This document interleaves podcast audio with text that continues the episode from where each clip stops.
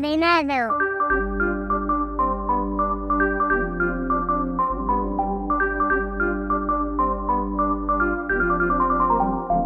Desencadenados días, tardes o noches. Os damos la bienvenida a este programa en el que vamos a hablar de una película que por méritos propios se ha colocado en los primeros puestos de los mejores films del año. Un drama que agarra al espectador y lo lleva lentamente a un viaje profundamente emocional y reflexivo. Una historia conmovedora, real, cruda y sin artificios, que a su vez desafía todos los clichés del amor romántico y los triángulos amorosos. Una ópera prima que nos invita a contemplar las consecuencias del paso del tiempo y la importancia de la identidad personal. De todo esto y mucho más vamos a hablar hoy, así que no le des al pause porque empezamos ya el podcast de vidas pasadas.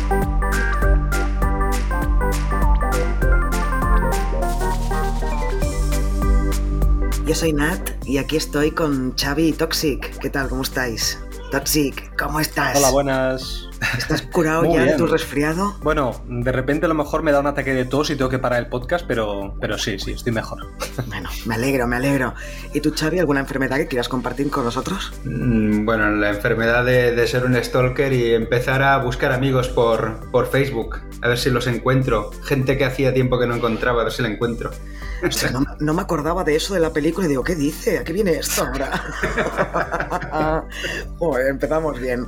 Em, bueno, pues sin más dilación, empezamos con las valoraciones o qué?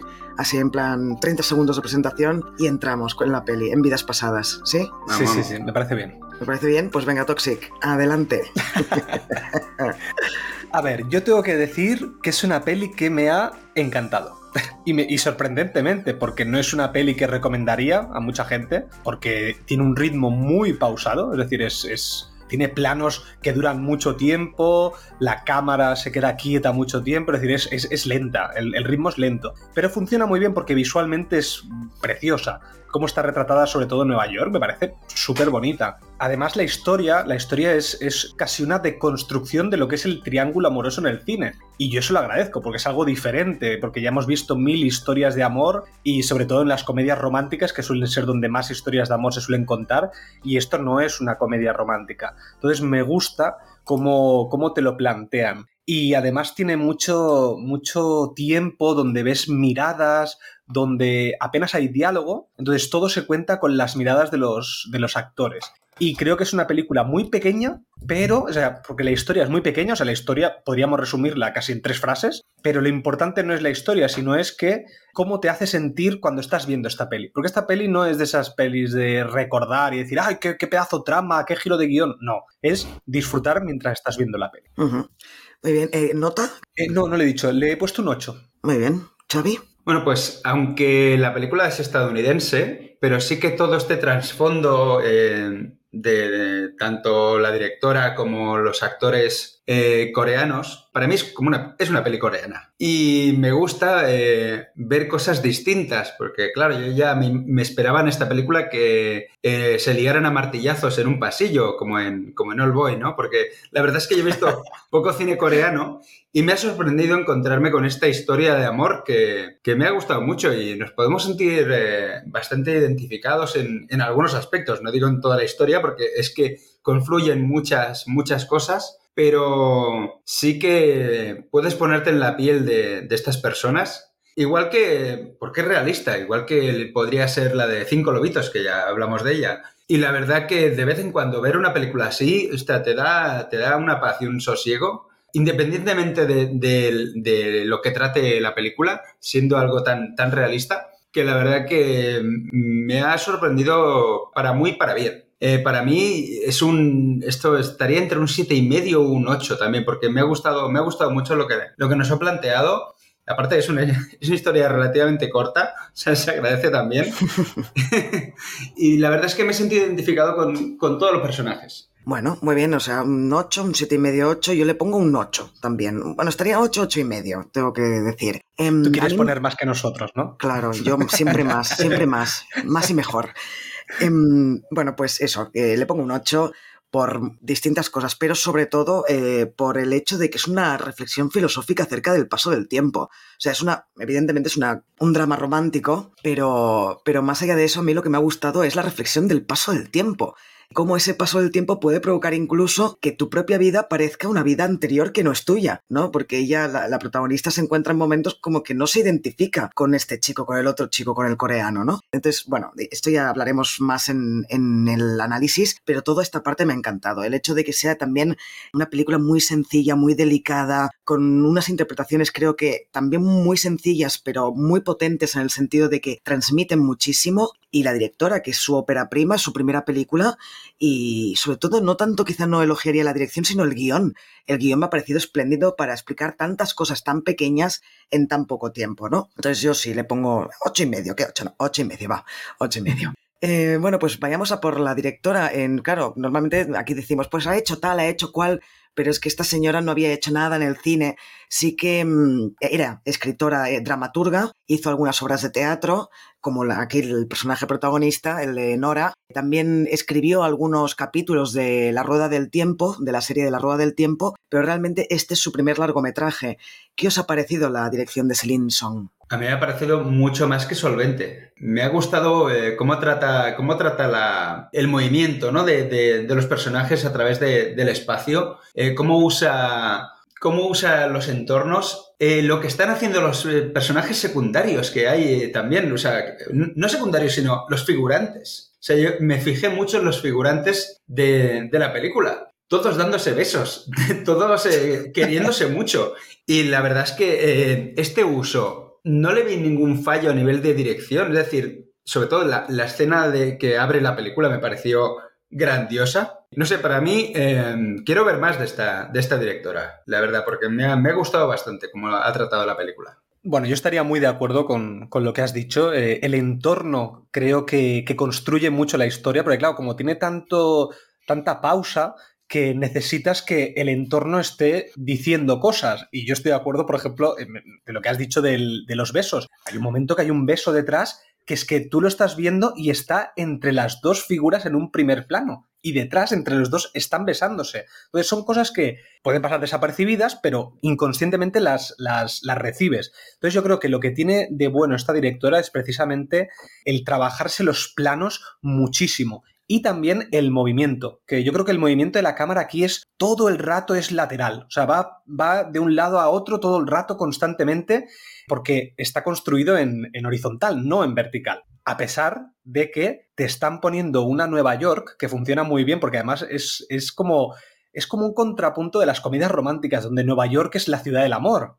Bueno, París sería, pero otra ciudad del amor que siempre le hemos puesto. En, cambio, aquí no, aquí está como puesto de otra manera diferente, está enfocada diferente, el color es incluso más oscuro. Entonces, yo creo que visualmente esta peli explica muchísimo. Y yo creo que como directora de actores, eh, los tres están como muy unidos en su forma de actuar, muy realista. Entonces, yo creo que independientemente del reparto, que luego hablaremos, creo que la dirección ha conseguido que los tres actúen como muy al unísono. Hmm. Yo, bueno, es lo que he dicho antes, ¿eh? no la destaco tanto por la dirección, que me parece que está bien. Eh, evidentemente, todos los travelings laterales son magníficos, además están muy bien escogidos en qué momento se ponían esos travelings laterales pero sobre todo yo lo que elogio es el guion, eh, que también lo ha escrito ella, porque, por ejemplo, en, en, la escena en que Arthur y Nora, cuando ya están casados, tienen esa conversación acerca de ¿te gusta? ¿Te sientes atraída por, por él, por Hai Jung? ¿Te, gusta? No sé qué. Y hablan tan tranquilamente, aunque se nota un, poco de tensión, ¿no? De, roce, pero hablan tranquilamente de lo que puede ser la atracción física o, mental o emocional por otra persona dentro de, del matrimonio. Eh, o sea, ha tratado esta historia como un triángulo amoroso, pero de una relación muy adulta, de tres personas muy adultas que no están peleándose, que no, hay celos, que no hay no sé qué, que se puede hablar todo, por parte de los tres personajes, además. No hay ninguno de ellos que digas este o esta es la mala o el malo o el, o el que no entiende o el incomprensivo o el no sé qué, ¿no? Todos son muy adultos y sentimos esto a través de los diálogos. Y hay escenas que es que me parece que son, son brillantes, sobre todo lo que ha dicho Xavi, la primera escena que abre la película, que ahí, para mí, eso es un resumen de todo lo que te va a venir después. ¿Quiénes crees que son estos tres que están hablando ahí en la barra del bar, no? Y cómo van diciendo, bueno, pero este no habla con este, no sé qué, no sé cuántos. Eh, genial, esa primera escena es, es genial. Em, bueno, pasamos al reparto también bastante desconocido, aunque no del todo, evidentemente. Tenemos a Greta Lee interpretando a la protagonista, a Nora, a Yu Tae-oh interpretando al otro protagonista, a Hae Sung, y a John Magaro interpretando a Arthur, al marido de, Nora. ¿Qué os ha parecido? Y es que tengo que decirlo, ¿eh? porque es que si no voy a reventar. Eh, Greta, ay, Greta Lee. Sí, Greta Lee aparece en, en, la serie de Morning Show, que está en Apple TV, que yo siempre doy mucho por saco porque me encanta, bla, bla, bla, bla.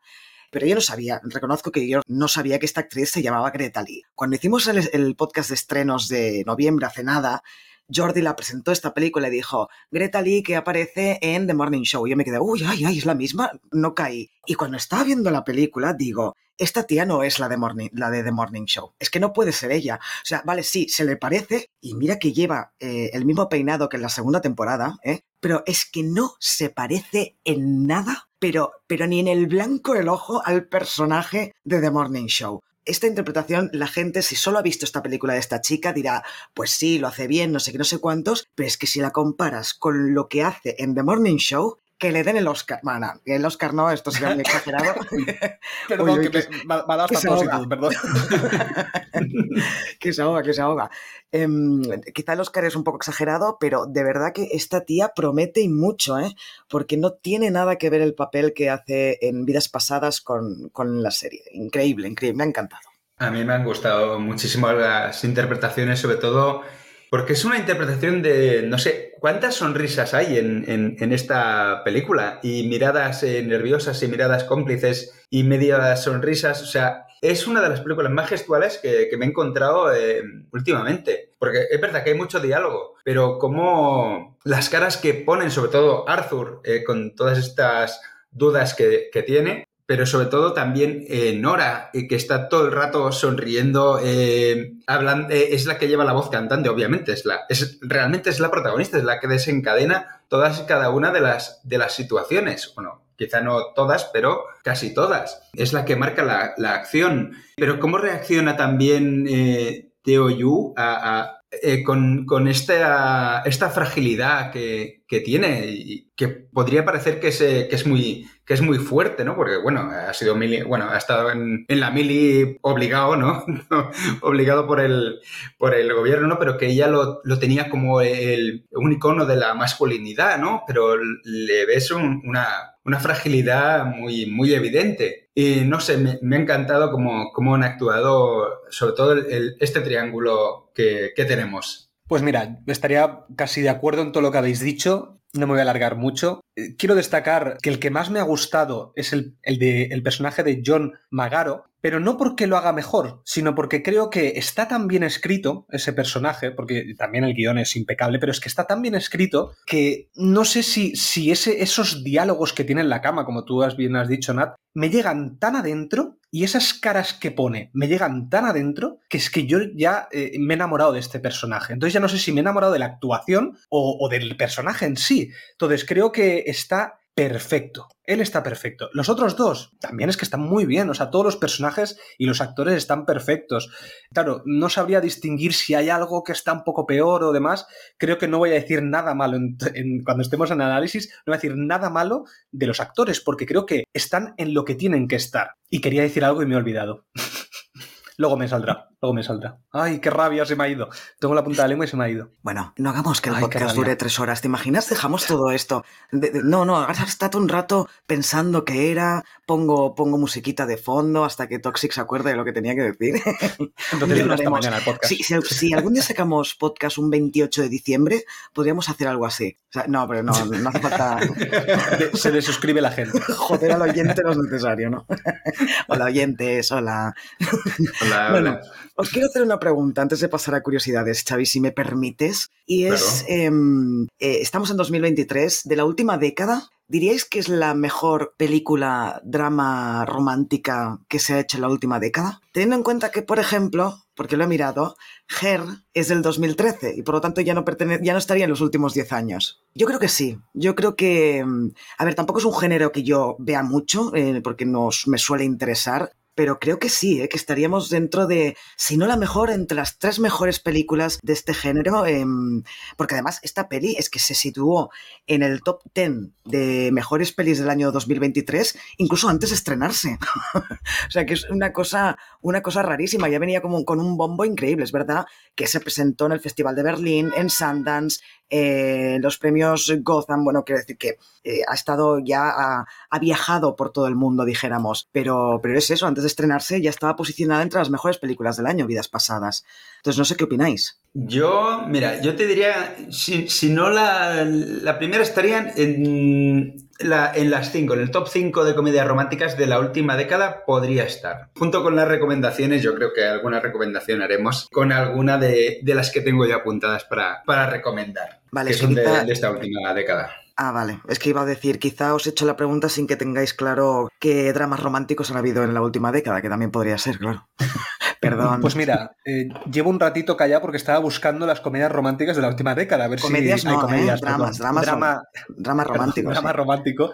Y no, no, ahora que yo recuerde, estaba mirando así un poquito por encima, pero no, que yo recuerde no había ninguna. Anterior sí, porque mis dos recomendaciones son de la década del 2000. Y para mí esas, pues bueno, estarían quizás a la altura o parecido. Luego en la última parte os diré cuáles son. Pero puede ser, puede ser. En el top está. Seguro. En el top está. Esto, esto está claro. Sí.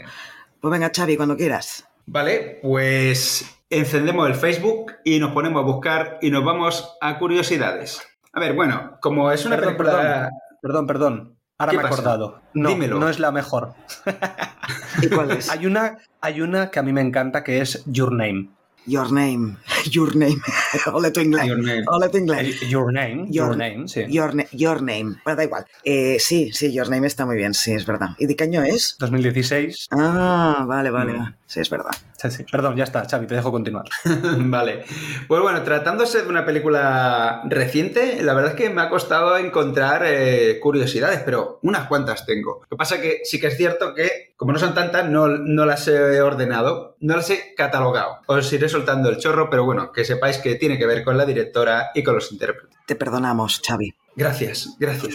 Bueno, pues eh, vamos a hablar de Celine Song, la guionista y directora. Pues al igual que Nora en la película, eh, la directora Celine, Young, Celine Song, joder, eh, que ya me estoy liando con los, Celine Dion. Los Celine Dion.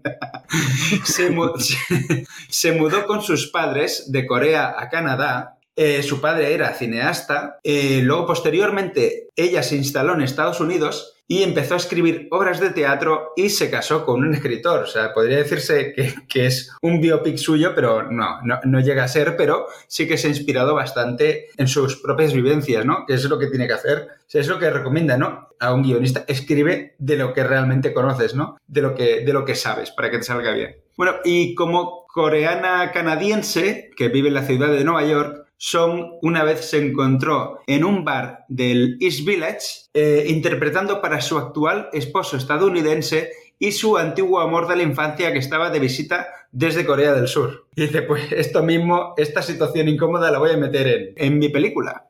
Y la verdad, aquí, aquí eh, ya vemos cómo es la gran dirección de actores que tiene esta mujer. Lo que hizo fue eh, mantener a Greta Lee y a Teo Yu, que son los protagonistas, separados tanto como fuera posible, para ayudar en las escenas en las que sus dos personajes finalmente se encuentran en persona después de una larga separación. Bueno, esto realmente lo hacen, lo hacen muchos directores. Cuando, mmm, por ejemplo, Anthony Hopkins y. y mmm, Jodie Foster. Y Jodie Foster. Eh, te leo la mente, es que... Xavi, te leo la mente, tío. bien hecho, bien hecho, porque a mí, se, a mí se me había bloqueado. se ha quedado flipando. La cara de Xavi ha sido buenísima, en plan, pero esta tía, ¿cómo sabe lo que iba a decir? no, y te doy las gracias porque no me salía el nombre de Jodie Foster. Pues ellos, por ejemplo, tampoco coincidieron en fuera del, del plató. Para, es que es una gran historia de amor esa, ¿eh? Sí, sí. Es así, yo, yo considero que sí. Se la comía con los ojos. No, perdón, perdón pero lo sabía. Ajá, ajá. Em, lo sabía porque hace poco vi a Jodie Foster diciendo que nos acercaba a él también porque es que le daba miedo Anthony Hopkins. normal. A mí, a mí, me da miedo ahora, eh, viendo los vídeos que hace últimamente, que pone unas caras muy de loco en TikTok y cosas raras, a mí me da miedo ahora, no, no antes. Imagínatelo, ¿no? Imagínatelo. Pero lo que ha hecho Selin Song me encanta. O sea, es que realmente la primera vez que se tocaron los actores fue en la primera escena donde se dan el primer abrazo. Ahí fue cuando mm. por primera vez se tocaron físicamente los dos actores. Quizá le dio más fuerza a la escena, quizá no sirvió para nada, pero... Pero no solo, no solo entre ellos dos, sino que tampoco permitió que Teo Yu y John Magaro, el que hace de Arthur, se conocieran antes de filmar su primera escena juntos. Entonces, de cuando Arthur y Hae-sung se encuentran por primera vez, también son los actores los que se conocen por primera vez. Que no os fijasteis que esa, esa situación es, un, es un poco incómoda. En plan, que no saben qué, cómo mirarse o cómo sonreírse o qué decirse. Y es realmente los dos actores viéndose por primera vez. Pero entonces, ¿cómo ensayaban? Porque lo otro sí que en los ensayos, Selin Song les decía, eh, no os toquéis. Ahora en teoría os estáis abrazando, pero no os abracéis. Os tocaréis el primer día que grabemos. Pero ¿cómo lo hizo para, para los ensayos de estos dos? Pues cada uno por su lado, viendo... Con un monigote, ¿no? Pues realmente la toma que aparece en la película terminó siendo la primera toma. Realmente cuando, cuando vemos que se encuentran es cuando se conocen los dos actores. Y otra curiosidad de, Teo Yu y Greta Lee es que vivieron anteriormente en el East Village de Manhattan, donde se rodaron muchas de las escenas de la película. Es lo que hablan, ¿no? Que habían, que eh, antes habían estado viviendo ahí eh, Nora y, Arthur, ¿no? En, esa zona que, que le enseña. Greta Lee también ha indicado que cuando le dijo a su familia y amigos que iba a hacer este papel, muchos de ellos se sorprendieron y se preguntaron si realmente eh, podría hablar coreano, porque claro, ella es coreana estadounidense y, y sobre todo habla mucho eh, inglés. Claro, dice, ahora enfréntate a volver a hablar coreano. Y se ve que le ponían en duda de que supiera hacerlo, la propia familia, a la que vaya cojones tienen. Hombre, a ver, si no lo utilizas, se te va olvidando, claro, sobre todo el acento. De hecho, hay un momento en la película que la disculpan, ¿no? Que él le dice, estás perdiendo, o se te nota forzado el coreano o algo así, ¿no? Sí, sí, sí. Bueno, y pues en relación a esto, resulta que a pesar del marcado acento de su personaje y del inglés entrecortado, Teo Yu, que es eh, Haesung, en realidad habla inglés con mucha fluidez junto con otros idiomas. Así que eh, este falso no sé inglés le queda muy bien, la verdad. Yo pensaba que, era un coreano que habían metido ahí que no sabía ni papá de inglés, como Jackie Chan en sus primeras películas en, Estados Unidos, que no tenía ni idea de, inglés. ¿Sabes que nunca he visto una película con Jackie Chan? ¿Cómo? no? ¿Ninguna? Es imposible. Os lo juro que no. No, no. ¿No has visto ahora punta? Es que ahora me he dado cuenta, digo, hostia, nunca he visto a este hombre. No, no. Hostia, mira que hizo comedias, ¿eh? Los 2000, 90, 2000. No me sí, con, comedias Las de hora punta, que precisa, bueno, ya, ya, hablaremos, pero precisamente lo que le dice, la frase que le dice que Chris Tucker a Jackie Chan, hay una frase que le dice ¿Entiendes las palabras que salen de mi boca? Realmente se lo, se lo dijo realmente a él, porque decía, este tío no tiene ni puta idea de inglés. sí, sí. sí, sí. Y, y Jackie Chan lo que hacía era asentir, lo asentía todo, claro, no se enteraba una mierda, pero pues asentía. Es buenísimo. Bueno, volvamos a esta película, por favor, no me distraigáis. Hombre. Perdón, perdón. Venga, va, que ya vamos por la última y la menos importante, pero también hace gracia que durante la escena en el bar, hacia el final de la película, la canción que se puede escuchar es Don't Look Back, que es una canción de 1965 del grupo irlandés Dem, con Van Morrison, que bueno, este título, Don't Look Back, no mires atrás, le pega muy bien a, a esta película relaciona a las vidas pasadas. Cómo me gusta cuando dices algo de alguna canción en las curiosidades y así la puedo meter y será la que suene en Evox, ¿eh? Cuando pasemos al análisis, cuando quiera Toxic. Me encanta. Muy bien. pues muy bien. Pues mira. Un momento, un momento, un momento. Esto es todo, amigos. ¡Ay, qué susto, Xavi! Pensaba que pasaba algo. Yo pensaba que se había parado la, grabación, y digo, no puede ser.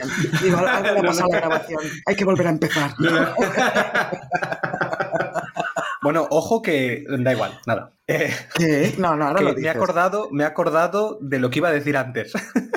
Después de las curiosidades me he acordado. Dilo, da, Oye, dilo, dilo, dilo. No, que lo que cuando está hablando de guion, que está tan bien escrito, pero se nota que está escrito por una mujer, porque cómo están construidos los personajes masculinos están muy feminizados. Es decir, feminizados en el buen sentido, en el sentido de que muchas veces cuando cuando se retrata al hombre, se le retrata como una persona ruda, que no tiene que tener sentimientos, bueno, en los típicos clichés de, los, de, los, hombres que hemos tenido casi siempre. En cambio aquí, la escritura de los personajes masculinos y las actuaciones son como muy, muy internas y muy de una deconstrucción masculina que está muy bien hecha, que muchas veces se tiende a, a, hacer también cliché en esa deconstrucción de la masculinidad tóxica, digamos. Entonces, aquí está como muy bien medida. Entonces, yo creo que los dos actores lo hacen muy bien, pero obviamente es porque están muy bien escritos también los personajes. Ya Sí. está, era eso. Muy bien. Y vamos a pasar ya al análisis. Y para empezar, como siempre, vamos con un pequeño resumen que me ha costado, porque claro, como no tiene una trama al uso como muy fácil de contar, pues bueno, he intentado destacar cositas que van sucediendo en la peli. Entonces, Yo, pens- bueno, yo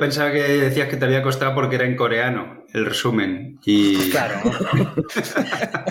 Por cierto, todos, todos lo habéis visto en versión original, ¿no? sí. sí. Que, ¿cómo lo deben haber doblado al castellano? Deben haber doblado la parte que hablan en coreano, porque claro, el, el 70% de la peli está en coreano. Y no sé si a lo- a la- a- cuando lo doblan al castellano han doblado todo o qué. Porque claro, si se dobla todo al castellano, parte de la chicha se pierde. Porque aquí hay un conflicto de identidad del personaje de Nora que es muy importante en- a lo largo de la película, que no hemos hablado de eso antes. Pero el conflicto de identidad que tiene ella entre coreana o norteamericana es bastante importante. Y entonces, si cambias y doblas todo igual, todo en castellano, no sé si se va a percibir eso, pero bueno. Le pondrán, hablarán con la L. Ya está. no- no. Por favor. Eh, oye, Dios mío. Si algún oyente la ha visto doblada, que nos diga si eso, si lo han doblado todo o han dejado la parte en coreano, porfa. A ver, yo creo que no, pero porque siempre se, si- siempre se ponen en el, el idioma como el, el base, que en este caso sería el inglés, porque al final es, es como la base del idioma que tienen, es siempre es el castellano. O sea, cuando lo doblan, doblan eso, yo creo que lo coreano no lo habrán doblado porque si no quedaría fatal. Y tampoco habrían doblado el coreano porque no tendría sentido. Ya, pero como es tanto, como es tanto, tanto, tanto, es eso es, Ya. mucho- es más de la mitad de la película en coreano. Bueno, a ver, Sí. a ver si un oyente nos saca de dudas. Sí, a ver si nos lo dejan en comentarios. Bueno, pues vamos a pasar al resumen. Entonces, lo que tenemos es que Nora es una niña ambiciosa de 10 años con ganas de ganar un Nobel y contenta de emigrar de Corea del Sur hacia Canadá. Haesung es su mejor amigo y con el que planea casarse algún día. Tienen una cita de juegos con sus madres antes de irse y bueno, se acaban separando. 12 años después, Nora descubre que Haesung la ha estado buscando y no la encontró. Ella se pone en contacto y retoman una relación online donde se pasan el día hablando y compartiendo su vida. Nora corta la relación porque no quiere volver a Corea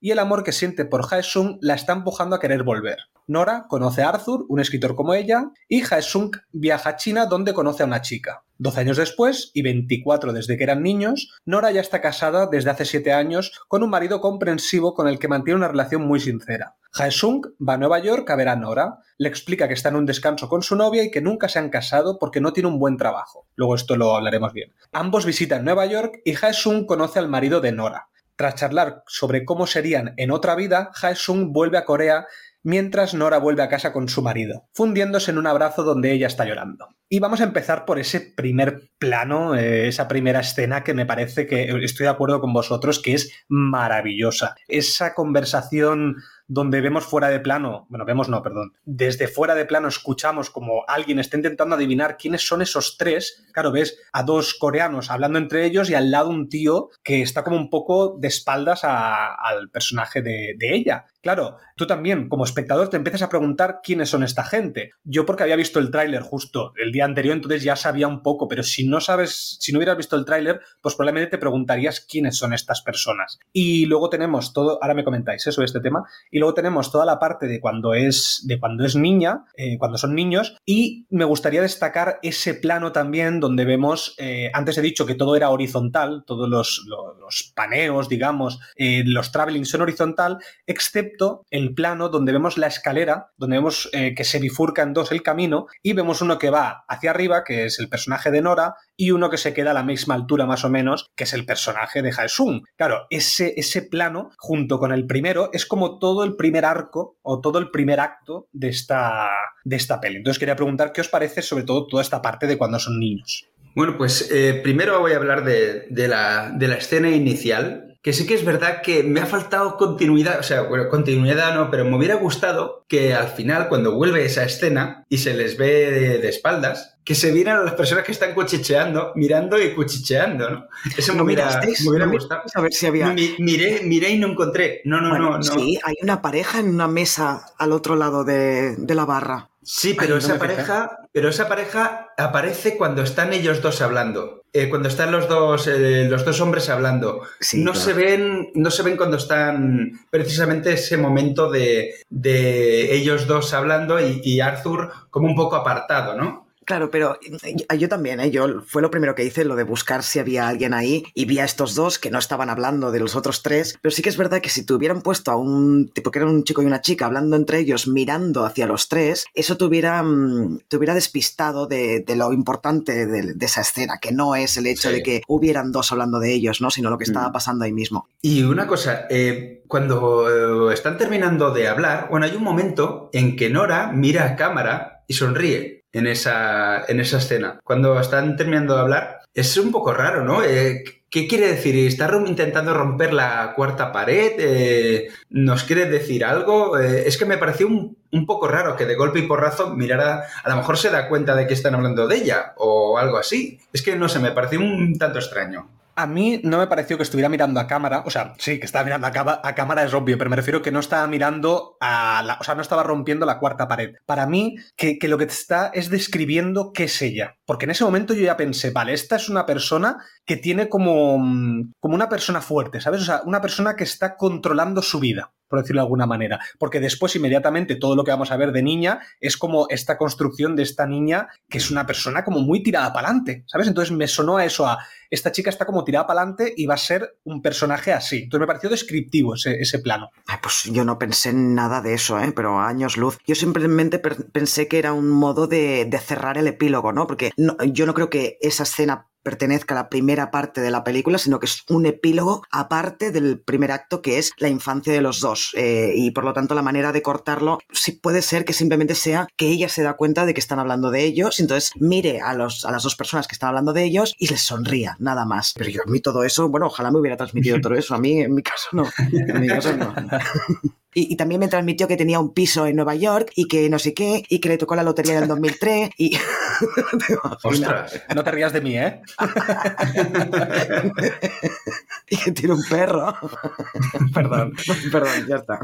Mala persona. A mí me, me alucinó porque además sale muy, es que sale muy poco las dos madres, salen nada en esa escena en el parque que tienen la, cita, luego sale la hermana por ahí anecdóticamente, pero esta frase de la madre de, bueno, eh, así que os vais, pero entonces, ¿por qué, hemos hecho la, cita, no? Que tengan una cita ellos dice, pues mira, para que tenga experiencias, ¿no? Bueno, que cree un recuerdo también de Corea. Sí, exacto, de que tenga buenos recuerdos, correcto, correcto, buenos recuerdos de, de Corea aunque al, al, otro le, le putee, ¿no? Al, al, pobre, al pobre niño que, que se va a, encontrar de golpe que, que, le abandonan, por así, por así decirlo, cuando ella decía que, que, sí, que algún día se casaría, se casaría con él. Pero eso quiere decir que la manera que tiene de aceptar los cambios esta niña es, es, una, es una pasada, porque lo, lo primero que dice es que sí, que le gusta mucho y, se, y que en algún día se quiere casar con él. De repente la madre le dice que se van a ir a vivir a, a Estados Unidos y para la niña no es ningún drama. O sea, la niña, pues, pues vale, pues, bueno, vamos, y además voy a ganar un, un Nobel. O sea, acepta los cambios de forma encomiable o como mecanismo de defensa para no, para no sucumbir ¿no? al trauma que le podría suponer un cambio a mí es que me pareció que realmente es una chica muy ambiciosa, que por eso lo he puesto en el resumen, porque primero que cuando, cuando le dicen lo de, lo de que se tiene que cambiar el nombre, ni se lo piensa dos veces, dice, pues vale, o sea, me parece genial, y coge el primer nombre que le dicen, o sea, es como que quiere ya hacer las cosas, o sea, no tiene ningún miedo a continuar y para ser la mejor. Porque además, cuando Haesung eh, le dice, no, es que, bueno, que había sacado una nota mejor que ella, que había sido el primero de la clase por primera vez, porque ella siempre era la primera, entonces ella incluso se enfada consigo mismo del palo que quiere ser la mejor. Entonces yo lo que veo en esta niña, una chica tirada para adelante, o sea, que le da igual lo que haya a su alrededor, que ella lo que quiere es ser la mejor en todo. Y por eso el inicio para mí me transmitía esa, ese primer acto de vamos a ir a conseguirlo todo. Y por eso también cuando le pregunta sobre si le gusta el niño, pues contesta exactamente igual. Pues yo me voy a casar con él, porque si ahora me gusta, yo lo voy a conseguir también. Lo va a conseguir todo en esta vida. Sí, estoy de acuerdo, ¿eh? Yo creo que sí, es una tía muy ambiciosa, pero que, bueno, todo lo que pasa con el niño no tenemos que perder de vista, pues que son niños, ¿no? Y que de niños nosotros cuántas ideas de cómo seríamos de mayores nos hemos hecho nosotros mismos. Eh, siempre está aquello de que si pudieras hablar con tu, con tu niña o niño interior o el que era hace cuando tenías 10 años, ¿qué, ¿qué, te diría de la vida que llevas ahora? ¿Es la que quería ese niño o esa niña la vida que llevas ahora? A saber lo que diría la, la jovencita Nora. Mm. Pero claro, ella de niña pues se monta en su cabeza que va a ganar un Nobel, que se va a casar con Hai Jung y que le dicen que, que, no, que nos vamos. Pues venga, pues adiós, pues hasta luego, ya está, ¿no? claro, ella tampoco mm. no crea ningún drama porque es eso, es eh, continuación de la vida, ¿no? Y es importante para este tema de las vidas pasadas que ella cree un corte en su vida, que es el hecho de largarse de su país y todo lo que conlleva que es un cambio de cultura tan heavy, ¿no? Que si queréis podemos hablar un poco de esto, de, del paso del tiempo y del yin-yang que, que, cuentan en la película, ¿no? Este concepto coreano que cuentan en la película que se supone que es ese destino o ese es que no sé muy bien cómo explicarlo, ¿eh? pero ese momento de conexión cuando, cuando tú te casas con alguien es que tienes miles de yin-yangs con esa persona, que al fin y al cabo son vidas pasadas. ¿Cuántas veces has coincidido en, en vidas pasadas con esas personas? ¿No?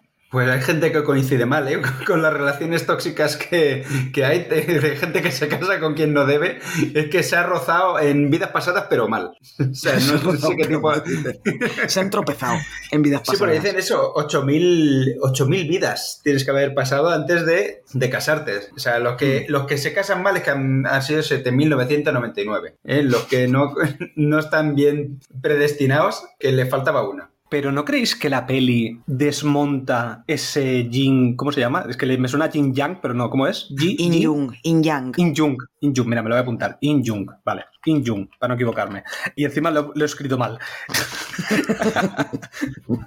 eh, pues eso, ¿no creéis que la peli intenta como desmontar esa idealización que precisamente el personaje de Hae-sung es como que persigue a esta mujer durante 24 años casi, a ver, persigue poco metafóricamente, pero es como que él sigue ese mantra y ella no, ella no, o sea, no cree en esto, porque incluso con el marido vemos que realmente ama a su marido, eh, no, no, es algo como está con su marido eh, porque sí y es un villano, no, como lo ha dicho muy bien antes Nat, aquí no hay villanos, aquí todos son héroes, por decirlo de alguna manera, cada uno tiene su historia, pero no, no joden la historia de los demás. Es que yo creo que toda la película, eh, yo creo que ella, Nora, no cree en el Injung, porque de hecho cuando conoce a Arthur, que es cuando la primera vez que nos cuentan al espectador esta historia del Injung, él cuando acaba le pregunta, ¿pero tú crees en estas cosas? Y él le dice, no, es una manera que tienen los coreanos para seducir a los demás. Y yo creo que ella no cree en todo esto, pero es que aquí lo que se han cargado en esta peli es la idea de amor romántico en general. Es decir, la relación que tienen Nora y, Arthur no es la típica de amor romántico. Y además se lo dicen, no, mira, nos fuimos a vivir juntos para ahorrar eh, precios del o sea, dinero del alquiler. Nos casamos porque a ti te iban a dar la tarjeta verde. No sé qué, no sé cuánto. O sea, es, no estoy diciendo que sea una relación de conveniencia, ni mucho menos, ni mucho menos, perdón. Yo creo que sí que hay cariño y hay amor, pero no es el típico amor romántico que hemos visto 8 mil millones de veces en las películas de Hollywood. ¿No? Es muy realista. Es muy realista, exacto, es muy realista. Mm. Que eso no quiere decir que lo ame menos a Arthur, yo creo que no. Eh, lo ama pues, de una manera más realista, como pasa en el día a día, ¿no? Dijéramos, y la relación que tiene con, con pues es, es diferente. Esa relación sí que está idealizada, porque mm, él, que la ha buscado durante 24 años, es verdad, como has dicho tú, él no está enamorado de Nora, él está enamorado de la niña de hace 24 años. No, o sea, eh, ella le dice, la niña que tienes ahora delante no es la misma niña que conociste hace 24 años. Esa persona ya no existe. Yo soy otra persona. No, no soy esa persona. Entonces sí que esa es una relación idealizada. En cambio la de Arthur y Nora no lo es, creo yo. ¿eh? No, no, estoy totalmente de acuerdo y además me gusta que se muestren estas historias de amor, es decir, porque la historia de amor no es entre Haesung y... Ay, ¿Cómo se llamaba ahora? Nora. Y Nora.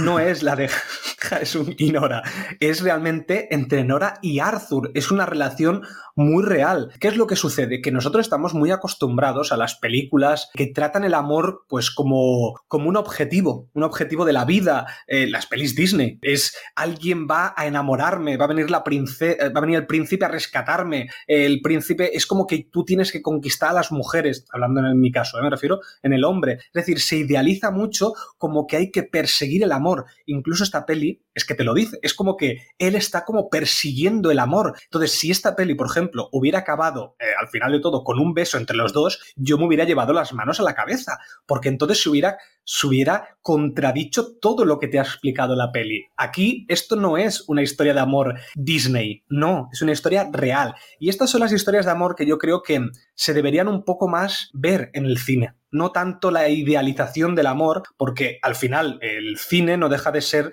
una cosa que vemos todos y entonces eh, queremos copiar. Obviamente, el cine es el cine, el cine es una, es una fantasía. Eh, la acción, por ejemplo, no tiene nada que ver la acción real con la acción que sucede en las películas. Una peli bélica no tiene nada que ver una guerra real de una peli bélica. Aquí lo bueno que tiene es que es una historia de amor real y eso se palpa todo el rato y me encanta la relación de madura que tienen Arthur y Nora. Lo que pasa es que, mm, claro, has dicho que ella está muy enamorada de, bueno, está muy enamorada, está enamorada de, Arthur, pero claro, yo veo ahí como muchas dudas o, bueno, no sé si dudas o que, claro, yo lo he visto como las relaciones de antes, ¿no? Los, eh, los abuelos de tal, que toca casarse, toca casarse, pues nos casamos, que es, lo que, que es lo que hay que hacer. Y en este caso, en el caso de ella, bueno, aparte de lo de la tarjeta verde, etcétera, etcétera, Dice, pero, pero tú eres feliz conmigo. Em, te aporta y dice, bueno, pues estoy contigo y estoy bien, ¿no? Pero no, no, no le expresa tanto como él querría, a lo mejor, como Arthur querría que, que le respondiera, ¿no? De que él le aporta a ella lo mismo que, ella a él, ¿no? Y, Arthur por eso está, está con mucha duda de lo que va a ocurrir entre los dos amigos de la infancia, ¿no? entre su, mujer y, ese antiguo, entre comillas, novio. Eh, Arthur tiene unas dudas encima y tiene miedo. Arthur realmente tiene miedo de que lo abandone. Bueno, pero es, lógico, es lógico. o sea, que no monte una escena de celos no quiere decir que Arthur esté como, como tan tranquilo viendo cómo su mujer queda con ese chico al que conoció en su infancia, ¿no? Pero yo, yo no creo que sea una relación, pues, un poco más de, bueno, sí, estoy contigo porque sí, porque toca, sino que es una relación que no olvidemos que llevan siete años, que seguramente no lo vemos, pero cuando llevaban mm, tres o cuatro meses no estaban así, pero bueno, el amor o ese enamoramiento al inicio después se convierte en otra cosa, ¿no? Y yo creo que es una pareja, pues, eso, muy real, ¿no? Todo el rato estamos repitiendo lo mismo, pero es una pareja muy real. Y por otro lado, eh, me parece muy, también muy interesante mirar, porque hemos dicho, bueno, Jung está buscando a Nora siempre porque la, está, la tiene idealizada, ¿no? Y por eso está enamorada de ella, enamorado de ella, perdón. Pero ¿por qué ella creéis que se siente atraída de alguna manera por Hae-jung? Es, yo no, eso no es amor, eso sí que no es amor. Yo creo que ella simplemente se siente atraída por él por todo lo que él representa, que es la cultura de su país de origen. Y hay un momento en, cuando ella está en el lavabo y Arthur en la cocina que le mete un rollo de,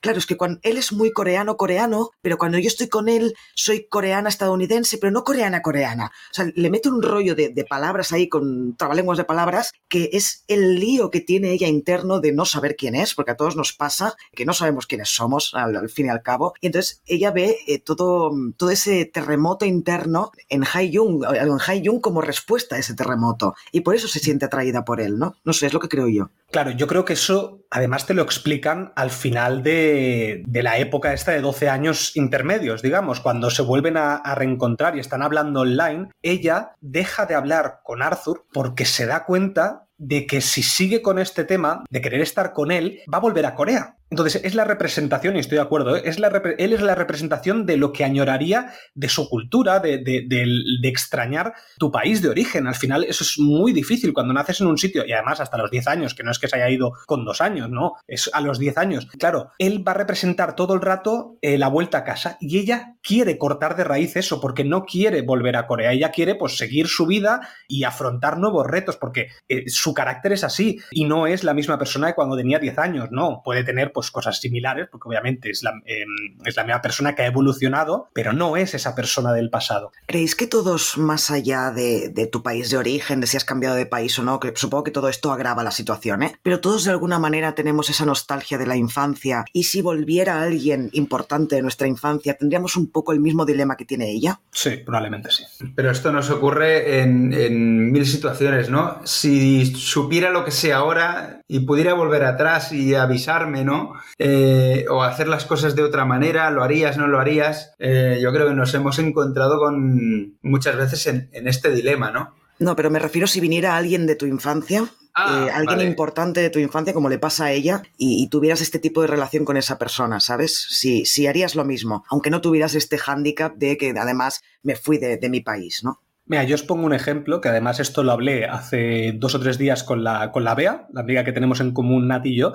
y por ejemplo me decía que una amiga suya de la infancia, de cuando tenía cuatro o cinco, ay, cuatro o cinco años, no, perdón, cuando era adolescente, digamos, iba a su pueblo, que está en la otra punta de España. Entonces, claro, volvió a coincidir con esta persona y le dijo, oye, vente de nuevo al pueblo, que vamos como a, a, a ver si, si te viene este verano y retomamos un poco aquella amistad. Claro, la emoción que siente ella, ese cariño, es también el hecho de volver a la infancia. El hecho de volver a ese pueblo es el hecho de volver a la infancia. Volver a recordar cosas que a lo mejor tenías encerrado en tu mente y cuando a lo mejor recorres, yo qué sé, la plaza del pueblo, empiezas a recordar cosas que eh, desde tu casa no podrías recordar. Porque lo que te crea el recuerdo o lo que te hace recordar es las cosas que estás viendo. Por eso para mí Jaesung es, ese, es esa iglesia que estaba diciendo, es cuando lo ve a él es Corea, Corea me está llamando a que vuelva. Sí, lo que pasa es que aquí hay algo raro eh, y es que ella vuelve, o sea, eh, eh, verbaliza que ha ido a, a Seúl con su, que fue una vez con su marido a Corea, pero no quedó con él. Es como si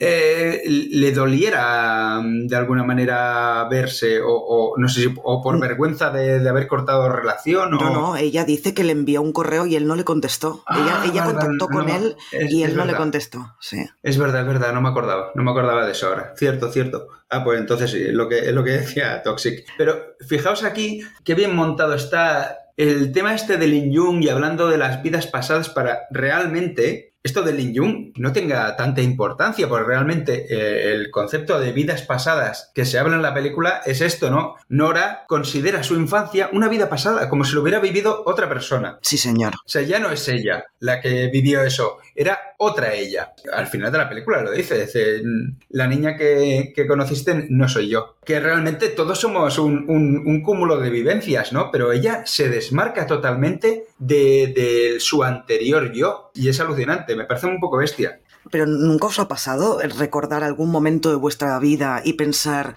es que me parece una vida que no era la mía? ¿O me parece que no era yo? ¿O, eh, no me siento identificada con, con esa persona que era yo hace 10 o 15 años? A mí me pasa, ¿eh? hay veces que pienso en hace 15 años lo que estaba haciendo, un periodo de tiempo concreto, y pienso, ostras, es que me queda tan, tan lejano que pa- parece una vida pasada. Yo creo que el- este concepto de Lin Jung, más allá del concepto mismo, lo que hace es servirle a la guionista barra directora para crear esta doble capa de, Mm. de este concepto para hablar de las vidas pasadas dentro de esta vida misma que es lo que le pasa a Nora, que es, es lo que has dicho tú, exacto, Eh, la, la infancia como una vida pasada. Sí, lo que pasa es que, claro, yo, yo veo el, el cómo soy ahora una consecución de vivencias, ¿no? Si, si no hubiera sido como era yo de pequeño, no estaría yo siendo como soy ahora. O sea, lo que decía Ortega y Gasset, ¿no? Eh, Yo soy yo en mis circunstancias. ¿eh? Yo soy yo, yo soy yo, y, y- yo soy Groot y mis circunstancias. Yo soy Groot. Aquí enlazando podcast, muy bien. Y lanzando podcast.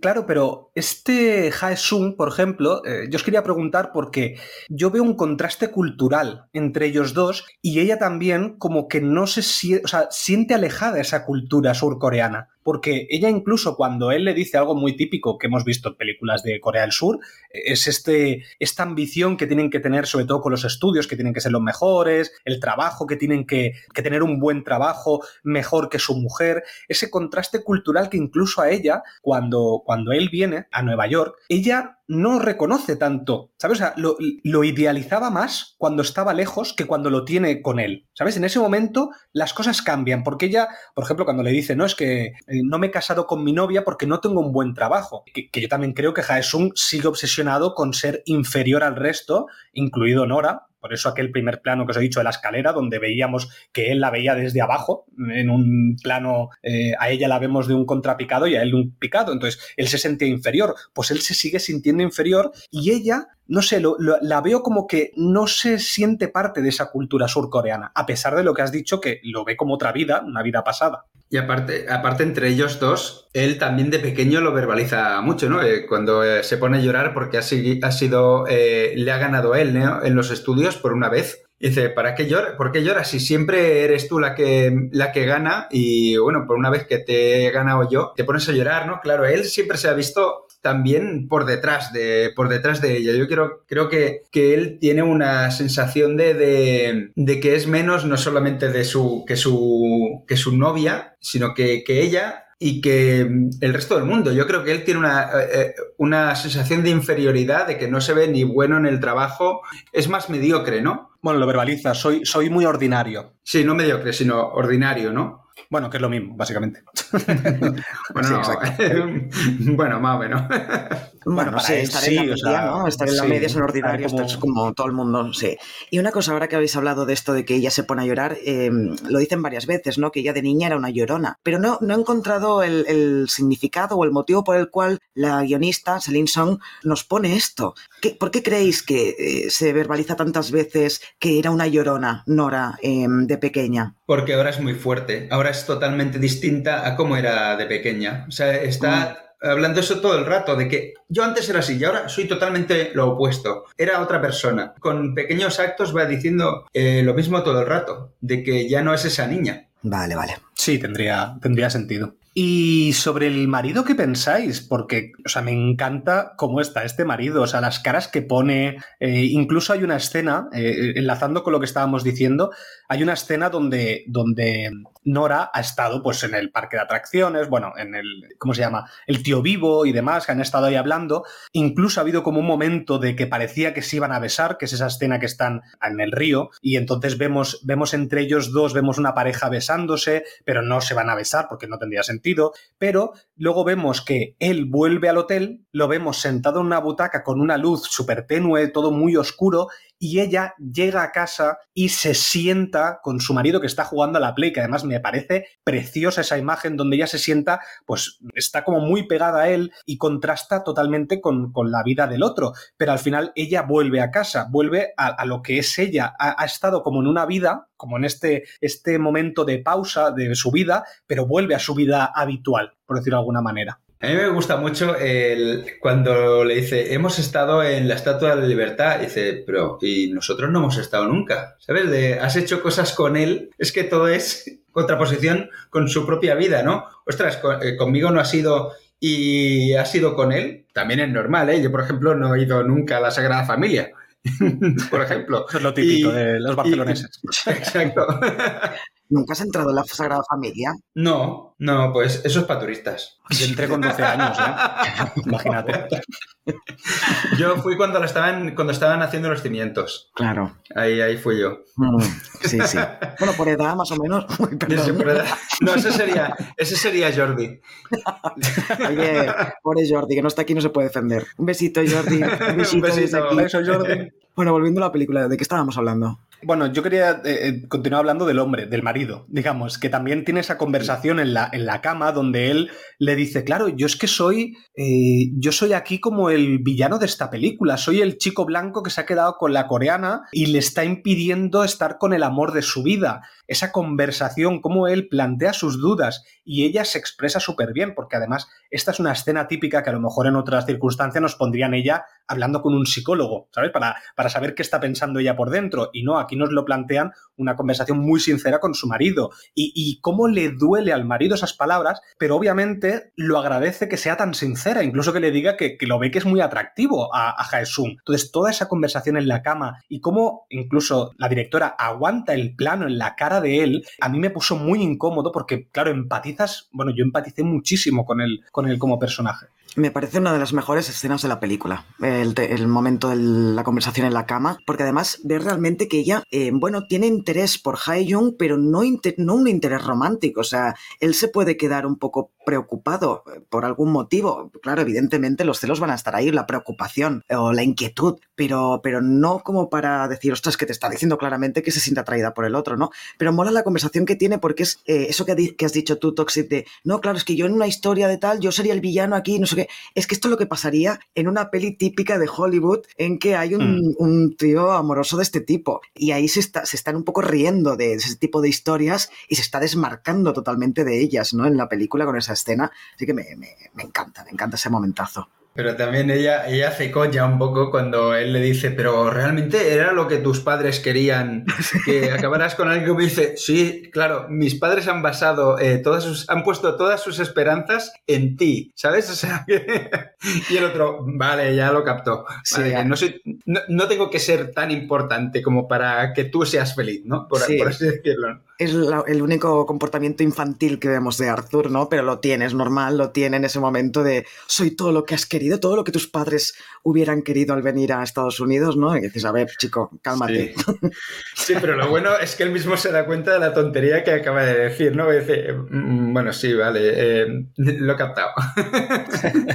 no, realmente es, una conversación eh, muy madura que mm, en cualquier otra situación podría dar lugar a una discusión y a una broma ya, pues tú no sales con, ese que te quiere llevar al hotel, ¿no? Por así decirlo. Y hmm. aquí lo tratan, lo tratan muy bien. Y me encanta después porque esto va a llevar a que, a que Arthur conozca a Jaesung. Es decir, yo creo que esta conversación de, la inseguridad que tiene, que tiene Arthur hace que Nora quiera presentarle a Jaesung. Al menos me dio esa sensación. Y de ahí tenemos la escena que hemos dicho del inicio, que empiezan, a, empiezan hablando como los tres, intentan, primero Nora intenta como charlar con los dos, intentando pues hacer como de traductora y tal, pero poco a poco ella le va dando la espalda, la espalda a Arthur y entonces se acaba hablando con Jaesung. Y la cara que tiene Arthur es que es un poema o sea, es que es un poema. Lo ves ahí destrozado, pero no destrozado porque dude o que tenga celos tóxicos, por decirlo de alguna manera, sino de inseguridad de uno mismo, que es normal. O sea, es una situación totalmente lógica. Yo destrozado no, no lo veía, lo veía incómodo, porque es una situación incómoda para él. Bueno, sí, incómodo, sí, más que destrozado, sí, sí. Pero yo creo que también, eh, por eso él no se queja, ni, ni durante ni después, también entiende que ese momento, ese momento es de Nora y Jaesu, y Jae Jung, perdón. Mm es suyo, por lo tanto ella es normal que cada vez empiece a darle más la, espalda a Arthur y él yo creo que en el fondo, aunque esté incómodo, porque es lógico, porque primero su mujer le está dando la espalda y segundo no está entendiendo ni papa de lo que están diciendo, pues que el tío esté incómodo, pero está muy bien porque tú como espectador en ningún momento, o al menos a mí, yo no lo hice, en ningún momento juzgas a Nora, en plan, ay, mírala que está dando las... No, no entiendes perfectamente que ese momento, esos cinco minutos son para ellos dos esté Arthur ahí o no esté. Y, era necesaria esa conversación que tienen los dos. ¿Cuántas veces nos ha pasado a nosotros siendo catalanes o catalanoparlantes que en algún momento nos ponemos a hablar del catalán dos personas y no nos acordamos que, ostras, que el otro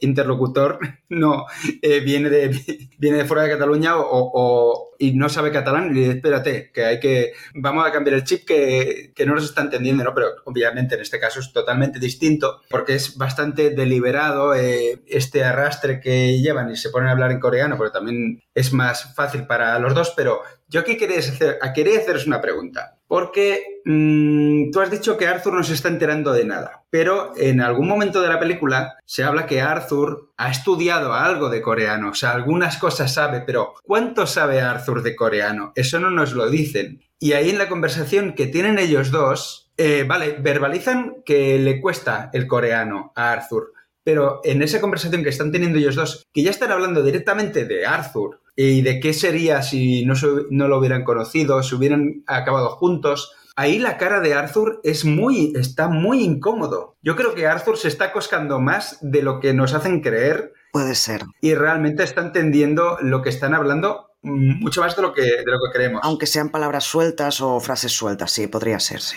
Exacto, porque yo estoy de acuerdo ¿eh? con lo que dice Xavi, porque yo creo que sí que entiende cosas, porque incluso hay un momento que hablan de él, cuando están hablando de Arthur, que la cámara lo enfoca y le vemos sonreír sonreír como triste, una sonrisa triste. Y yo creo que ahí está entendiendo que están, obviamente, no lo que dicen, pero sí lo que están, que están hablando de él o que están hablando de algo que, le, que probablemente le incomodaría escuchar. Sí, y ahí Nora se, al cabo de un momentito se gira y le dice, está hablando de ti. Eh, solo faltaba que el otro dijera, no, sí, ya, ya lo sé.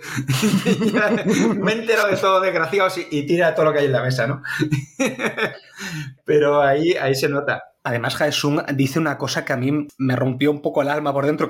Yo, lloré, ¿eh? Lloré con esta parte final, lloré con la peli. Y era cuando, cuando Jaesung, por ejemplo, le dice, eh, no sabía que me dolería tanto que tu esposo me cayera bien. Porque volvemos a lo de antes, claro, si, si la pareja actual de la persona que tú estás enamorado te cae mal, pues es más fácil asumirlo, ¿sabes? En cambio, claro, como le cae bien, es como que le duele más aún. Y es muy, muy, muy real eso también. O si vieras que esa persona es un desgraciado, aún le puedes llegar a decir, oye, ¿qué haces con este tío, no? Que, te va a destrozar la vida, vente conmigo, que yo soy mejor que él, bla, bla, bla. Pero al ver que es un buen tío, no, no, no le va a hacer eso, ¿no? Y dice, no, no, si lo mejor es que, estén juntos.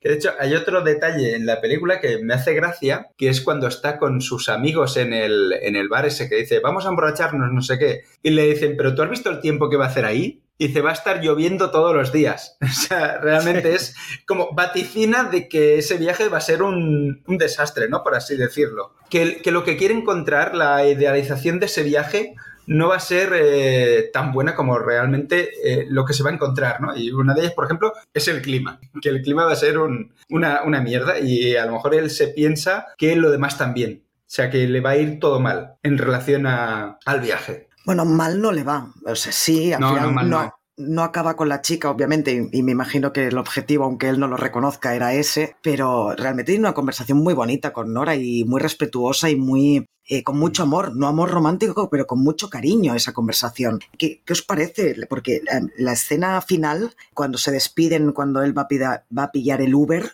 me parece brutal el traveling, el traveling horizontal persiguiendo a Nora por la calle en Nueva York. Ahí lloré muchísimo y no me lo esperaba. Me acuerdo que estaba viendo la película y pensé, bueno, ya está, se están despidiendo, no sé qué. Yo veo a la chica caminar por las calles de por la calle de su calle de, de su casa y cuando ves que empieza, qué bien lo hace la actriz, ¿eh? Ves que los hombros poco a poco se le empiezan a encoger, que está empezando a llorar, y cuando llega a su casa, que está Arthur esperándola, se abraza y se derrumba, empezar a llorar, ojo, eh, a nivel de lenguaje cinematográfico, empezar a llorar con un personaje a la que no, al que no le estás viendo la cara, porque no es ni un primer plano ni un plano medio, es un plano general, es muy difícil. Eso quiere decir que eh, la directora ha conseguido mantener la tensión emocional durante toda esa escena que la actriz lo ha hecho muy bien también para que el espectador al final pueda emocionarse con un plano general que pocas veces lo he visto yo en mi vida en el cine. ¿eh? Bueno, es que toda esa escena es preciosa eh, y yo también lloré. lloré en dos momentos. Una fue en el bar cuando vi la cara del tío tan sonriendo tristemente y la otra es desde el momento que están en, uno mirando al otro, en ese momento que están esperando el Uber, que, ahí parece como que se pudieran besar, como que no, es esa situación incómoda donde los dos están mirando y están como despidiendo con los ojos, o sea, están despidiéndose mirándose uno al otro. Y, sí, sí, estoy de acuerdo que, que cuando se abraza con el marido es que me echa a llorar. O sea, es que es tan bonita esa, esa, esa vuelta como al hogar, como a acogerme, ¿sabes? O sea, estoy volviendo a casa, sé que ha sido duro, es un viaje, ha sido una pausa de mi vida y ahora vuelvo a mi hogar. Y tú eres mi hogar. Claro, pero es que en ese momento Nora no solo le ha dicho adiós a Hae-Jung, le ha dicho adiós a toda Corea, por decirlo de alguna manera. O sea, toda su, identidad coreana, que eso no quiere decir que evidentemente ella se va a sentir coreana el resto de su vida, porque además lo es. Lo es por el idioma, lo es por cómo se crió, por mil cosas.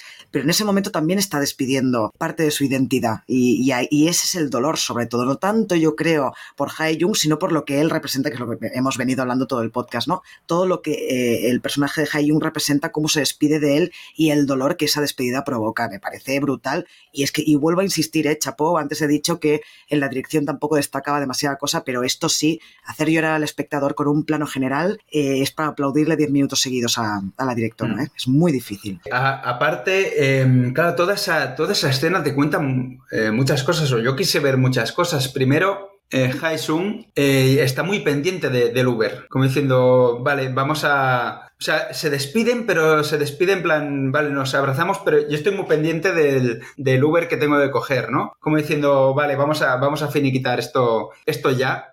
Yo pensé al revés, pensé que estaba como esperando que no viniera tan pronto, que pudiera aguantar un poco más. Sí, pero ahí ya lo hubieras dicho, eh, la escena hubiera cambiado como diciéndole que el, taxista le... Bueno, el del Uber, perdón, eh, perdón a los taxistas, no comparo con, los de Uber. Que el de, el de Uber le dice, ven, ven, ven para acá y el otro dice, espérate un momento que ahora voy. No, no, no le dice, dame, cinco minutos. O sea, acelera la despedida también. ¿No? Ah, me, lo pareció. cuando llega, sí. Cuando llega, sí que es verdad que yo veo que se acelera y es, vale, pues ya está, vamos a cerrar esto ya. Pero antes de que llegue el Uber, cuando él va caminando, incluso va como muy poco a poco, lo veo como que, como que no quiere despedirse. Cuando ya llega el Uber es mm. como si ya tengo que cerrar esto porque ya no nos hemos besado, no va a pasar nada más, ya vamos a cerrar esto, vámonos rápido. Sí, y luego aparte, la, en, otra película, de estas de que hay, que se me va mi... lo que podría haber sido y no fue, en, otra película, eh, ella hubiera llorado antes de llegar a casa. Es decir, se pone a llorar ahí, luego se seca las lágrimas, pim, pim, venga, me voy para adentro. Y ya está. Pero no, ahí llora en el momento en que eh, se encuentra con. se rompe en la seguridad de Arthur, por así decirlo, ¿no? Cuando ya.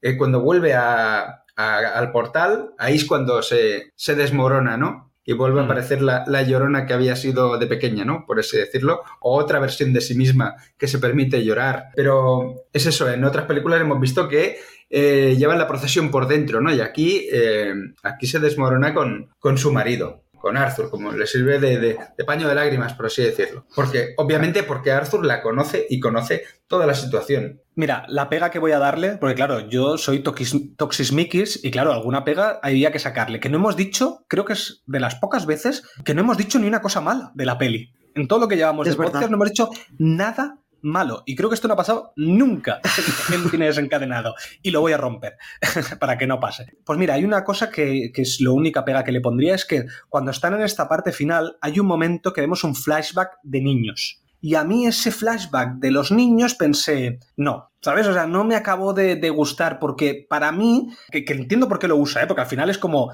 esa es una vida pasada por eso te la están poniendo en ese momento donde estás viviendo la vida actual y esa es una vida pasada. Pero no sé, no me gustó ese, ese, ese, ese uso que, tuvo en ese momento. Y es la única pega que tengo, imagínate. Y es una chorrada. Sí, exacto, porque a mí tampoco me acabó de gustar, pero es que eso es una chorradita. Comparado con lo magníficamente pequeña, ¿no? Diríamos que es la película, eso es, es muy nimio. Pero bueno, sí es verdad que a mí tampoco me, me encandiló, ¿eh? A lo mejor ese momento marca otra, el inicio de otra vida de ella, por así decirlo, ¿no? Como. Eh, porque realmente eh, esta película es lo que decíamos, la vida es muy corta. Quiere hablar también del paso del tiempo. Realmente eh, son lapsos, van hablando cada 12 años, pequeñas vidas, ¿no? Que van, que van teniendo. Yo creo que este, es el, este momento es el fin de, otra etapa y va, va, a vivir otra vida a partir de, este momento, ¿no? Eso es lo que, lo que yo interpreté con, con este flashback extraño, esta imagen. Al final no deja de ser una imagen. Sí, sí, eso sí. Sí, la verdad es que sí. Hostia, hoy no lo había dicho ni de broma. la verdad es que sí. Em, nada, antes de acabar, solo quería decir que me gusta cuando esta mujer, como he dicho, eh, Celine Song, viene del mundo del teatro, de ser dramaturga, como el personaje de Nora, precisamente, y utiliza el lenguaje teatral también en algún momento, y es precisamente en el final. Toda esa parte, cuando están como 30 segundos de reloj mirándose Nora y, y Hae Jung el uno al otro, eh, sin hablar, sin decir nada, totalmente los cuerpos rectos, los brazos caídos, eso es muy teatral y, me gusta mucho cuando, cuando se utiliza bien dentro del cine. solo quería aportar mm. eso. Entonces, ¿queréis decir algo más o pasamos a recomendaciones? Pasamos a recomendaciones. Pues venga. Recomendemos. Pues venga, eh, Toxic, va, dale. Venga, voy a, voy a decir dos pelis. La primera, que además es una peli coreana que me encantó, es muy diferente a esta, pero tiene algo que es parecido, que es ese ritmo tan pausado y esos momentos de silencio eh, tan, ¿Puedo decir descriptivos. ¿Puedo arriesgarme y decir cuál vas a, si la adivinas. Hierro 3. Muy bien, ¿cómo lo has sabido? es que te conozco como si te hubiera parido, tío. Me encanta Hierro 3 en ese aspecto de, tan, tan. Es como tan relajada la peli, eh, tan pausada, tan contemplativa. Puedes ver toda la parte visual, cómo está compuesta. Además, en, la que hemos, en la que estamos hablando, la de mm, vidas pasadas, ¿no os habéis fijado? Los encuadres que hace de puertas, por ejemplo, es increíble. Constantemente encuadra puertas, o sea, encuadra a gente a través de puertas. Tú ves detrás de la puerta. Y eso para mí es buenísimo y es una cosa que en Hierro 3 también se, utiliza mucho, que son las puertas, porque al final esta peli va de un, de un tío que es un ocupa invisible, que se va colando en casas y vive pues de como si fuera una garrapata de otras familias, pero que no se enteran que está viviendo ahí. Bueno, es una peli que yo recomiendo. Si no la habéis visto, es, es, no la recomendaría a todo el mundo porque es lenta, quizás hay gente que se le hará bola, pero a mí me parece que si os gusta Vidas Pasadas, esta probablemente os guste. ¿Está en alguna plataforma, Hierro 3? Y está en Filming. Tiene un 7,7 y está en Filming. Yo lo tengo en DVD. Si hay algún oyente que la ah. necesita, que me la pida. Muy bien, así me gusta, dejando películas a los oyentes. y la otra que tengo, que también me recuerda, pero la verdad que no recuerdo la trama en sí, pero sí recuerdo la sensación que tuve de esa incomodidad y esos silencios. Este, en este caso es eh, de Estados Unidos y es de, de Sofía Coppola y es Lost in Translation. También me parece que tiene ese, estilo también tan pausado, tan contemplativo y una historia de amor poco convencional, que tampoco es las típicas, aunque tengo que decir que es una peli muy de los años 2000. Es decir, es una peli que tiene también, eh, igual que esta peli que hemos dicho, que tiene esa deconstrucción de la masculinidad, esta no, esta tiene una, una construcción de una masculinidad muy típica de, los años 2000, que es una relación de un hombre adulto, o mucho más adulto, que una chica mucho más eh, jovencita. Entonces creo que es un poco diferente, pero bueno, tiene ese, ese estilo. Y la tenéis también en Filming y en Sky Showtime. Yo quería decir una cosa de esto que has dicho Toxic de las puertas, y es que me raya el último momento, el último, la última imagen que se ve cuando entran de nuevo en casa, es que la puerta de la calle no ajusta bien. Ahí se ve y, me rayó. Digo, mierda, es la única pega que le pongo a la película. Es que la puerta de la calle no ajuste bien. Hola, somos cine desencadenado. Lo que no nos gusta de las películas es cuando el atrecho no funciona bien. No, pero está deliberado. Es para ver, para que diga, ahí hay algo, ese cierre, ese cierre no, no, es perfecto. Exacto. No Muy bien, en su vida. oye, eh, que iba, iba, a decir, no le darán el Oscar por eso. ¿Creéis que va a estar nominada a los Oscars? Yo creo que sí, ¿eh? Entre las 10, no sé si se lo van a dar, pero yo creo que va a estar nominada. Puede ser, mm, lo veo complicado por el tipo de cine, que quizás no lo reconocen tanto, pero quizás sí, ¿eh? puede ser, me gustaría. Ojo, ojo, ¿eh? eh si no la nominan o no gana, la puede nominar, pero a lo mejor no gana porque ya ganó, y, y lo voy a decir así, ya ganó toda la vez en todas partes. ¿Eh? no vamos a darle premios a, tantas películas de, tipo asiático, ¿no? Eh, vamos a cambiar, porque hay mucha política en esto de, los Oscars. Entonces yo creo que estará nominada, pero no ganará. No, ganar no ganará, eso está claro. Pero yo creo que mm. nominada sí, aquí lo digo, lo dejo en este podcast dicho, que yo creo que estará nominada. Ay, perdón, Xavi, no. hemos interrumpido con recomendaciones, perdón. No, bueno, voy a, voy a empezarlas. Y yo creo, algo me dice que le voy a chafar una a Nat. Voy a, voy a recomendar Dos, voy a recomendar dos, pero realmente son cuatro películas. Porque voy a recomendar la saga. No, sí. sí. Ah, pues sí, es verdad. Tienen mucho que ver. Fast and Furious es un drama romántico en toda regla. Voy a recomendar eh, una saga de películas que realmente es que esta me recordó mucho. Una versión resumida de esas tres películas del director Richard Linklater que es la, trilogía del antes de, del amanecer, del atardecer y del anochecer, sobre todo las dos primeras. Me recuerda mucho a esta, de mm, una pareja se va reencontrando eh, a lo largo de, del tiempo, me recordó mucho, sobre todo es muy de, de diálogos y la recomiendo a todo el mundo. Son peliculones, son peliculones, peliculones. Y, bueno, lo que os decía de las comedias románticas, bueno, perdón, drama romántico de, los últimos 10 años, como la última es de del 2013, pues ya me, la de antes del anochecer es del 2013, me sirve para estos 10 años. Y la verdad, las dos primeras las tenéis en HBO Max y la de Antes del anochecer la tenéis en Prime Video. Porque está muy bien eso de que separen, separen pelis de trilogías, ¿no? Y una otra recomendación muy rápida que también me recordó esta película en cuanto a esta pareja que está enamorada pero sí, pero no, pero se lo quieren decir, pero no se lo quieren decir, es la de eh, Licorice Pizza, que tenemos eh, podcast aquí en, Cine Desencadenado y bueno, es que como me recordó un poquito la relación entre, entre ellos, eh, os la recomiendo también. Y no sé, a ver dónde está. Oye, ya está, déjame, eh, déjame decir alguna, que me las vas a chapar todas. que no, que quiero saber dónde está Licorice Pizza y no me acuerdo. Ah, en Prime Video, en Prime Video creo. Vale, en Prime Video, vale. Eh, bueno, pues después de que me haya mm, chafado la trilogía del antes de, que sí, todos las que hemos visto esta trilogía, al ver vidas pasadas hemos pensado en, la trilogía de antes de, pues voy a recomendar una peli mítica eh, de, de Wong Kar Wai que se llama Deseando Amar. Es un peliculón de principios de los 2000, no sé si 2000, 2001, y bueno, es como una de las películas románticas por antonomasia, ¿no? Es una película que creo que hay que ver, todo cinéfilo debería ver, eh, Deseando Amar se llama y la tenéis en filming también disponible. En original, bueno, es In the Mood for Love. Yes, In the Mood for Love, sí. Deseando amar se tradujo aquí. Bueno, que In the Mood for Love no es el título original, porque el título original es en es coreana, ¿no? ¿Y, cómo, es el, título original, Nat? Ah, no, es Hong, es Hong, ¿cómo, se, cómo es Hong Kong? Hongkonés. Hongkonesa. Hong Kong, hamburguesa. Falle un ningua. Pues mira, no me ha quedado tan mal. Muy bien, no, no, tan mal no. tan mal no. Ay. Por cierto, Licorice Pizza no está en Amazon Prime en Prime Video. Está en Rakuten TV solamente. Hostia, pues estaba, me acuerdo que se estranó en Prime mm. Video. Ya no está, qué lástima. Ya no, qué lástima. Qué buena peli. Muy bien. Pues la puede dejar Nat también. no, no la tengo todavía. Me ah, no? no? aún no la tengo. vale, vale. me falti, me falti. Eh, licorice pizza, pero va a caer, va a caer en algún momento. Bueno, oyentes, esperamos que os haya gustado este podcast sobre vidas pasadas. Se me había olvidado el nombre de la película. Torrente 2. Sobre Torrente 2. Eh, poca broma que en unas semanas, no recuerdo en qué momento o qué día exacto, pero vamos a sacar peli de una... Hay podcast de una peli que no os lo vais a creer, que cuando lo veáis vais a decir, ¿en serio? ¿En serio han dedicado una o dos horas de su vida a hablar de este mierdolo? Pero sí, por primera vez vamos a hacer un mierdolo. Y le tenemos ganas. Muchas, muchas ganas. Muchas ganas. No vamos a decir cuál es, ya lo veréis, ya lo veréis.